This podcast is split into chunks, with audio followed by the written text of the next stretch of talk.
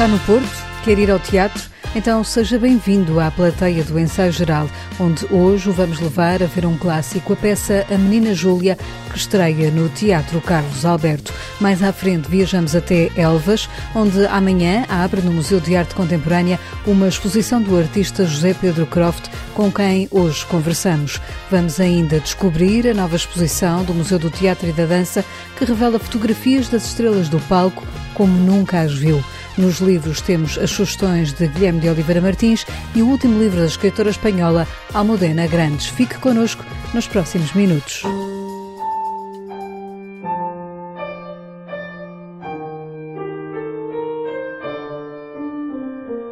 Foi escrita em apenas duas semanas e é um dos clássicos do teatro. A peça A Menina Júlia, de Augusto Strindberg, sobe ao palco do Teatro Carlos Alberto no Porto a partir da próxima quarta-feira. Até 19 de fevereiro poderá ver esta obra do dramaturgo sueco, onde o amor é o fio condutor. A encenação é de Renata Portas, que conta com Ana Cris, Silvia Santos e Pedro Damião na interpretação que a jornalista Núria Mel já teve a oportunidade de ver. Esta noite, a menina Júlia está doida outra vez! Completamente doida!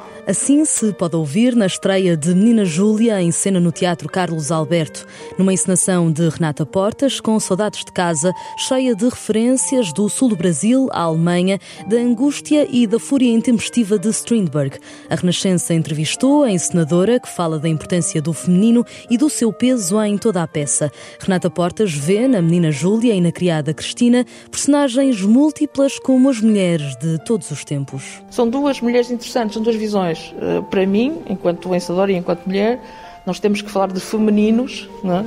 temos que falar, temos claro, deveríamos ir até para além do feminino, mas ainda assim, enquanto mulher, temos que reivindicar todos os espectros possíveis eh, de felicidade e definição de género, obviamente.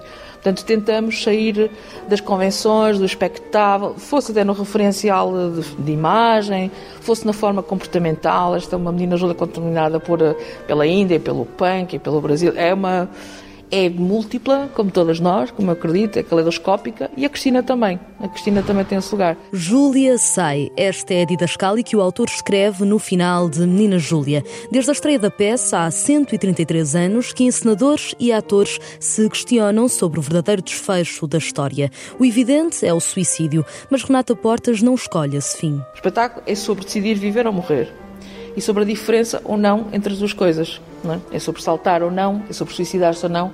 É muito curioso que quase todas as encenações escolhem o suicídio da menina Júlia. E, no entanto, eu também acho que isso acontece. Aqui não, mas não vou revelar para não dizer tudo. Contudo, o que o Strindberg diz é: Júlia sai. É tão ambíguo quanto isto. Ela fala de uma navalha, e a seguir Júlia sai. Imaginar outro fim possível para estas personagens obriga o espetáculo a mostrar em cena o que acontece depois da didascália. Para Renata Portas, este é também um espetáculo festa ou uma falsa festa, como a vida. O texto também fala sobre uma festa, não é? E eu achei que o espetáculo devia ser uma falsa festa. Ele parece, realmente, quando começa, parece como, como é vida. Uh, parece que é sempre espetacular e às vezes é, mas a maior parte das vezes é uma falsa festa com brilhos falsos. Quem for ao Teatro Carlos Alberto por estes dias pode encontrar em palco uma folha gigante em branco, referências de bailado, literatura e pintura. Há este jogo entre tentar evocar literatura, uma certa abstração mais pertencente à pintura e a música interagindo com o teatro. Não é? Fugir da questão da narrativa ou sequencial ou mesmo do que é que está no texto para fazer contaminações e derivações. A encenadora Renata Portas, com poemas de Caio Gabriel e Roberto Piva, a dramaturgia Diogo Miguel Santos, Menina Júlia pode ser vista a partir de quarta-feira. A Menina Júlia sobe ao palco do Teatro Carlos Alberto, no Porto, pela mão da Companhia Público Reservado, a partir da próxima semana, com sessões de 9 a 19 de fevereiro.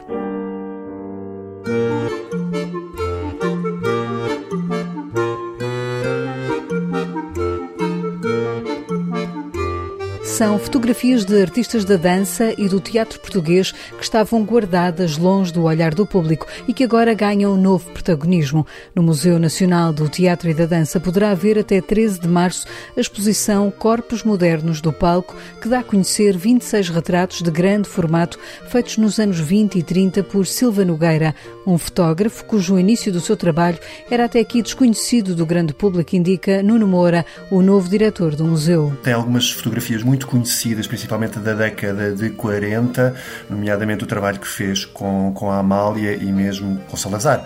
Mas esta parte inicial, mais modernista, portanto, o início do seu trabalho de, de retratista, estaria de alguma forma menos, uh, menos evidente para o, grande, para o grande público. Joaquim Silva Nogueira nasceu numa família de fotógrafos, fez muito trabalho de estudo e foi pioneiro na arte do retrato modernista. Era alguém que, apesar de ser muito discreto na sua vida pessoal, eh, era brilhante na sua, na sua profissão. Conseguiu, através de, de muito trabalho, de muito apuro técnico e formal, e obviamente muito talento, conseguiu criar de facto imagens idealizadas das, das estrelas do palco. Parece que os atores, as atrizes, as bailarinas que brilham, que emanam luz. Nota-se que se instruiu claramente em outros, eh, em outros fotógrafos europeus e internacionais e que estava de facto a acompanhar as tendências internacionais desta coisa que, que, se, chama, que se chama modernismo. Corpos Modernos do Palco é uma exposição com curadoria de Paulo Ribeiro Batista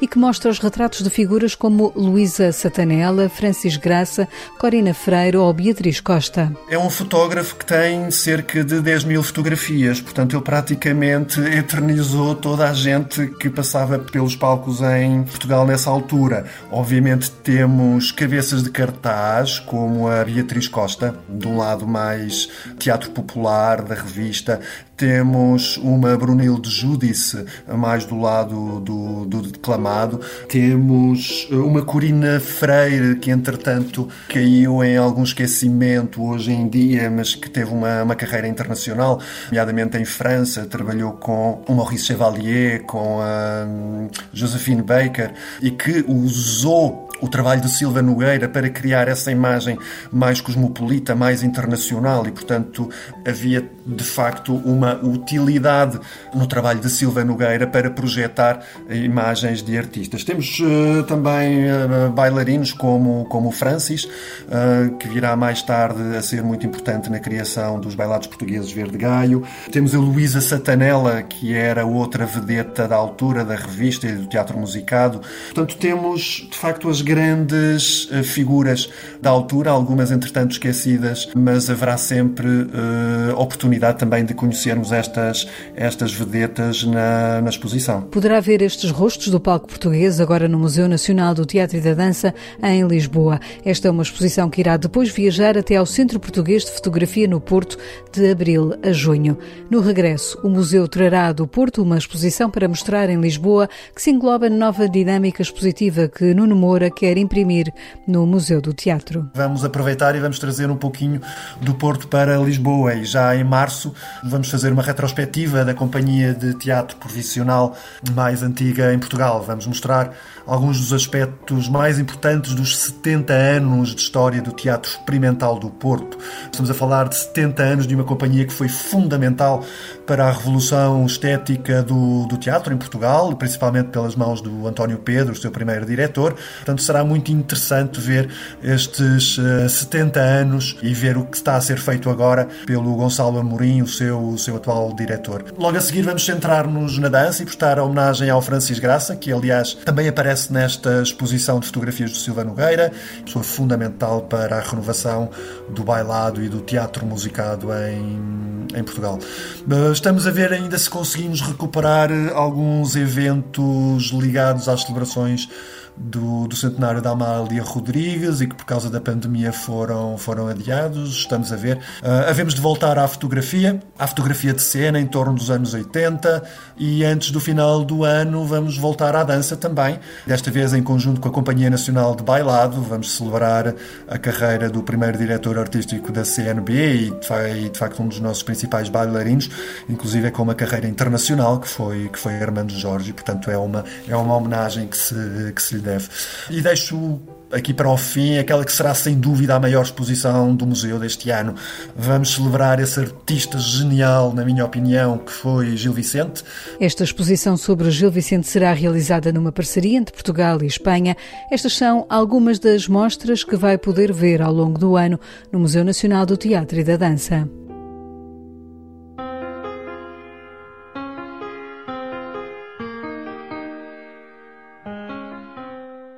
Em Elvas pode descobrir a história da longa relação entre um artista e um colecionador de arte. No Museu de Arte Contemporânea de Elvas abre ao público este sábado a exposição Caminhos Cruzados, que mostra as obras do artista José Pedro Croft, que o colecionador António Cachola foi comprando ao longo dos anos. Em entrevista ao ensaio geral, José Pedro Croft revê nesta coleção parte do seu percurso artístico.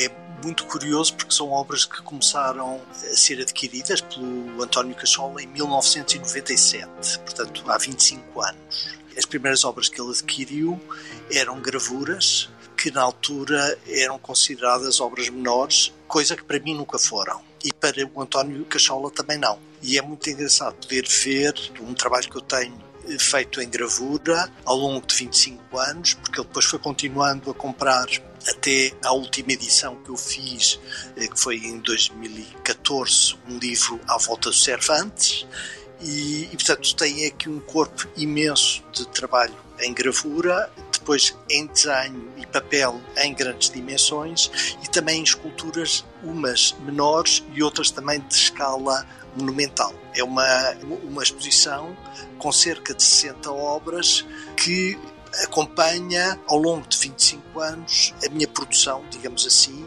e como é que fui mudando, e nesse sentido é uma relação privilegiada entre um colecionador e um artista. 60 obras que contam a história do artista José Pedro Croft, que quando olha para trás, para os seus trabalhos, encontra neles os embriões dos temas que sempre gostou de explorar. Vejo-as como se tivesse feito ontem e no entanto passaram-se entretanto mais duas décadas, não é? Portanto é, é engraçado ver que aquilo era eu e há muitos caminhos que eu hoje em dia me reconheço das obras que estou a fazer que já lá estavam enunciadas, mesmo que depois tivessem tido outros desenvolvimentos. Não há uma mudança radical entre aquilo que eu fazia e aquilo que eu faço. Há assuntos que estavam a ser trabalhados e que continuais a trabalhar embora por vezes não se possam reconhecer, mas já, era, já eram esses os assuntos. Os assuntos da escala, da relação do corpo com a arquitetura, as questões da imagem, a imagem como duplo, o espelho que também é o duplo e que também traz a imagem. Portanto, são, são várias coisas que vão tomando, ora forma de madeira, ora forma de gesso, ora forma de espelho, ora forma de vidro, mas que são sempre os mesmos assuntos. Os caminhos do colecionador António Cachola e do artista José Pedro Croft foram-se cruzando. Além da amizade que nasceu, há também um reconhecimento do artista para com o papel que este colecionador tem tido na cena cultural portuguesa. O António Cachola é um homem que eu diria que viveu toda a sua vida de trabalho. Ele não é rico, não é milionário, mas consegue, por dedicação de vida, pela coragem e por um lado estoico, fazer uma coleção que muitas instituições não, não, não fazem e que se dedica a tomar conta dos artistas portugueses e a coleção dele é sobretudo de artistas portugueses. Começou com pessoas da minha geração, mas tem acompanhado os mais novos e, portanto, tem sido um exemplo absolutamente ético e, e, e do, num sentido moral que a mim me impressiona muito e estou muito agradecido não só por mim, mas, mas sobretudo por um trabalho que ele está a fazer em relação ao país. No MAS, o museu instalado no antigo Hospital da Misericórdia de Elvas, poderá ver esta exposição de José Pedro Croft, o artista que, questionado sobre estes últimos tempos de pandemia, revela como se sente um privilegiado, mesmo que mais isolado. Vivi de uma maneira muito isolada, mas eu já vivo de uma maneira muito isolada, porque o trabalho artístico é um trabalho que exige um grande esforço físico também de concentração mental. E portanto eu já era uma pessoa muito retirada de é raríssimo ir a uma inauguração.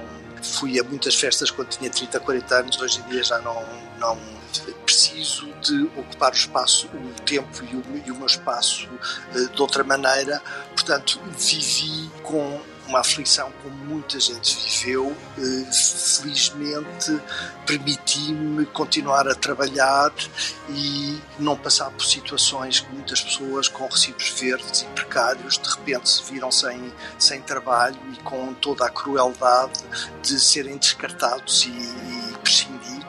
E isso felizmente não me aconteceu e eu, eu, nesse sentido tenho que perceber que tenho uma situação de privilégio e, e que tento honrar de volta. O artista plástico José Pedro Croft, que tem agora uma exposição para ver em Alvas, no Museu de Arte Contemporânea, que reúne a coleção de António Cachola.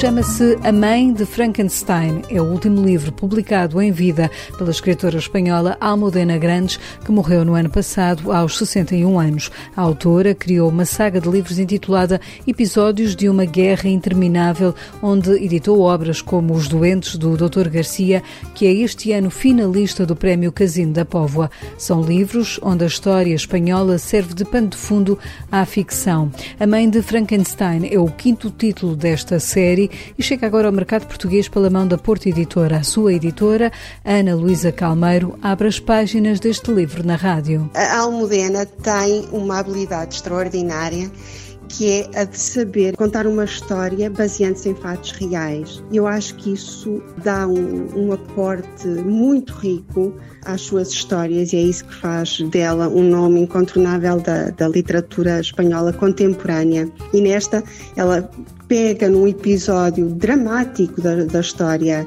e, e depois uh, cria uh, um, um, universo uh, ficcional à volta para, para nos relembrar outros assuntos, outros temas que, que também, outras feridas que ainda estão muito abertas no imaginário do passado muito recente da história eh, de Espanha e, e, para isso também tratar esses temas com, com uma enorme sensibilidade. Neste caso, a mãe de Frankenstein fala-nos de, de um médico psiquiatra, o Herman Velázquez, que em miúdo assiste a um episódio que mudará a sua vida. Sem desvendarmos toda a história deste médico psiquiatra, ficamos a saber que ele regressa à Espanha para trabalhar num manicômio feminino no sul de Madrid, mas encontra um país diferente do que deixou antes de partir para a Suíça em 1939. O leitor mergulha na época franquista. Ele, ele, volta e os anos 50 são uma das épocas mais negras da ditadura. Uma vez desvanecida a, a, esperança da liberdade por intervenção da comunidade internacional no final da Segunda Guerra, aos espanhóis não restava mais nada do que resistir resignados e sem ânimo perante uh, aquele regime no fundo os, os uh, sufocava a cada dia, não é? E Herman vai sentir isso na pele, vai sentir muito também a presença da, da Igreja Católica. E Hermann, um homem da ciência, vê-se preso e, e, vê o que o seu povo, no fundo, está a passar e aquilo que ele era, que de repente se, se encontra eh, muito prostrado e, e, sem força às, às mãos de um regime que, de facto, foi um regime muito, muito cruel. Esta é uma das histórias que faz parte desta série criada por Almudena Grandes, autora que morreu em novembro do ano passado, ainda deixou um livro por publicar, indica a editora Ana Luísa Calmeiro. Dão conta nos jornais espanhóis de que, de facto, ela terá feito uma, uma escrita contra o tempo, mas que terá deixado um, esse, esse texto ainda, talvez um pouco inconcluso, mas, mas já muito próximo do final, para eventualmente ser publicado para, para os leitores. Ela de facto tinha uma, uma dívida de gratidão muito com, com o leitor e, e acho que quis cumprir esse, esse desígnio. A obra de Almudena Grande está editada pela Porto Editora. No ensaio geral, escutamos agora outras sugestões de livros com a assinatura de Guilherme de Oliveira Martins, o nosso colaborador semanal do Centro Nacional de Cultura. Fala-nos também hoje da escritora espanhola Almudena Grandes. Almudena Grandes, escritora e jornalista, deixou-nos com 61 anos no final de 2021. O seu primeiro livro, As Idades de Lulu, foi aclamado e premiado. Entre nós estão publicados Castelos de Cartão, Os Ares Difíceis ou Os Doentes do Dr. Garcia.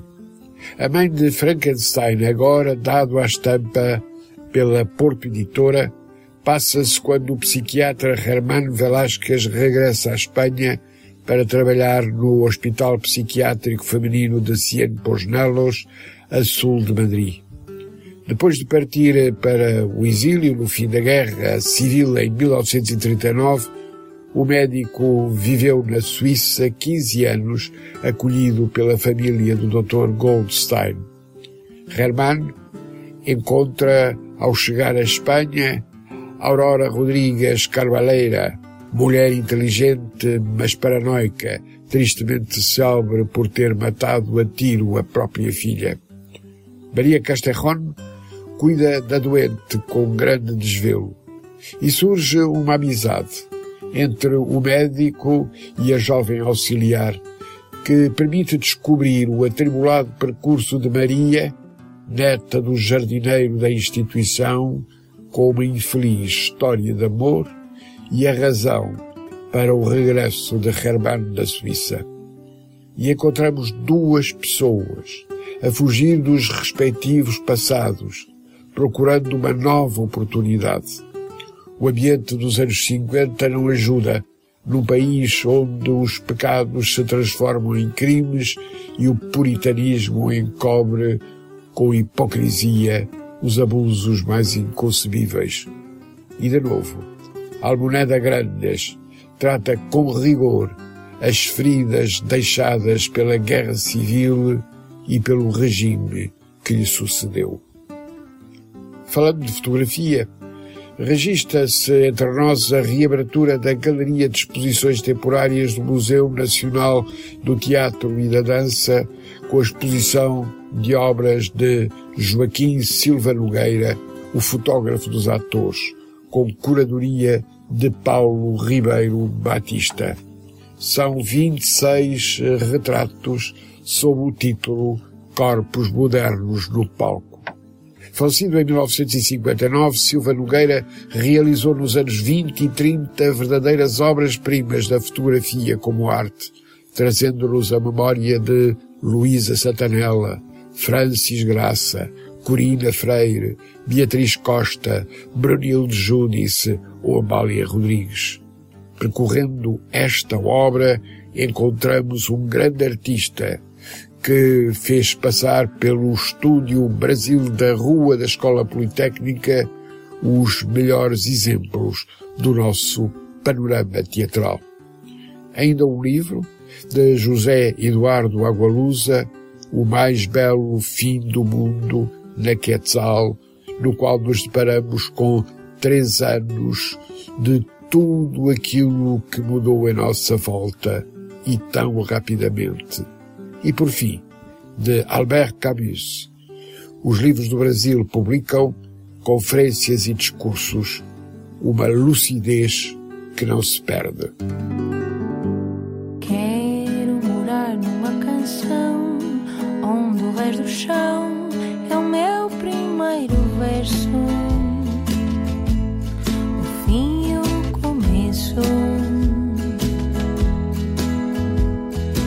Quer Morar numa Canção é o novo single de Luísa Sobral, inédito e estreado ao vivo nos últimos concertos. O tema chega agora a todas as plataformas digitais. Este é um tema que conta com António Quintino no baixo, Carlos Miguel Antunes na bateria e Manuel Rocha nas guitarras. Luísa Sobral toca no próximo dia 12 de fevereiro no Teatro Estado da Bandeira em Santarém. É lá que poderá ouvir este Quero Morar numa Canção com que fechamos hoje o ensaio geral que teve sonorização de José Luís Moreira. Voltamos de hoje a oito dias com novas sugestões culturais para si. Até lá, boa noite e bom fim de semana. Quero morar numa canção simples, sem complicação e fácil de cantar. Uma canção de porta aberta, sem altura certa, para quem quiser